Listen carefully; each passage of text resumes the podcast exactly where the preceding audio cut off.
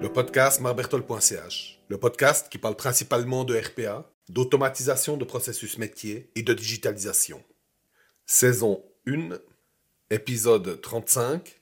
Comment j'organise mes publications LinkedIn Bonjour.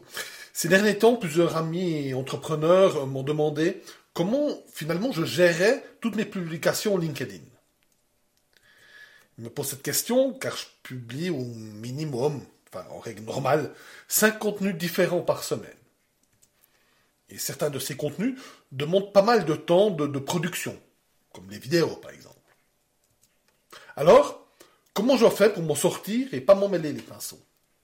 Si vous êtes intéressé, il est possible de trouver tout mon contenu, comme des articles, des vidéos et des présentations, sur mon site marbertol.ch.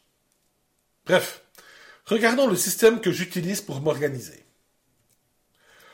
Pour comprendre l'ampleur de la tâche, il faut regarder l'ensemble des publications hebdomadaires. Le lundi, je publie des podcasts. Alors nouveau, c'est quelque chose que vous voyez pas sur LinkedIn, mais c'est quelque chose que vous pouvez retrouver à l'adresse marbertol.ch slash podcasts. Le mardi, je publie un carrousel, une présentation. C'est entre 10 et 20 slides euh, qui sont euh, publiés sur un sujet. Le mercredi, je publie un article que j'écris. Un article blog, c'est entre 800 et 1000 mots. Le jeudi, je publie la vidéo de la semaine. Le vendredi ou le samedi, je publie ma newsletter sur LinkedIn avec un article court et des TLDR pour faire des résumés rapides pour les gens qui n'ont pas le temps. Et évidemment, chaque contenu doit être recherché, écrit et corrigé en plus d'être publié. Pour les podcasts et les vidéos, ils doivent en plus être enregistrés, dérushés et montés. C'est clair que ça demande un petit peu de gestion pour être à jour. Surtout que les travaux de correction et de montage, je les sous-traite actuellement. J'ai des bonnes âmes qui font ça pour moi. Euh, comme ça, je peux avoir un minimum de vie à côté. Au début, je gérais l'écriture et le suivi des, tâches que je, sous-traitais séparément. Euh, je gérais la partie écriture dans un logiciel qui s'appelle Screenweaver, un logiciel qui est excellent pour les écrivains. Euh, ça faisait du sens car j'ai commencé l'écriture de mon livre sur la RPA au même moment. Hein.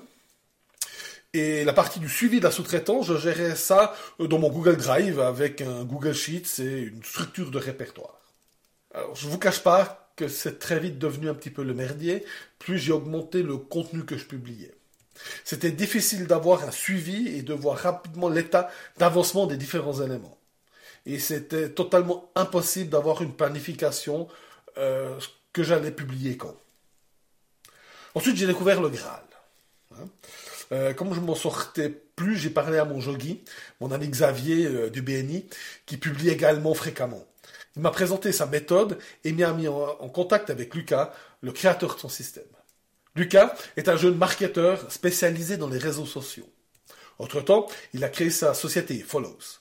Vous la retrouverez à l'adresse linkedin.com slash in slash lucas de Follows. Je mettrai évidemment le lien en description de cet enregistrement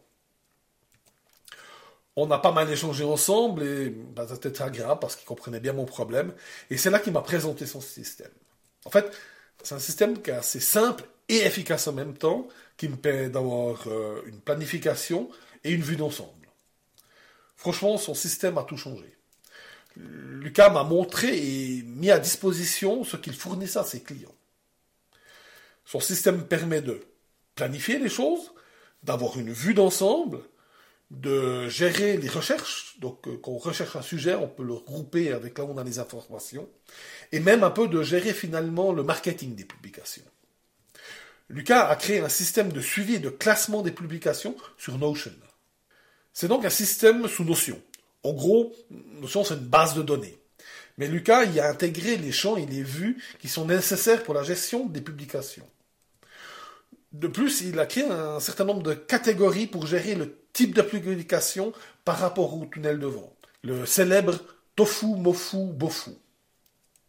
Bref, c'est un système qui permet également une certaine prévision d'un point de vue marketing. Est-ce qu'on va aller chercher dans le fond du tunnel ou on va publier quelque chose plutôt dans le haut du tunnel?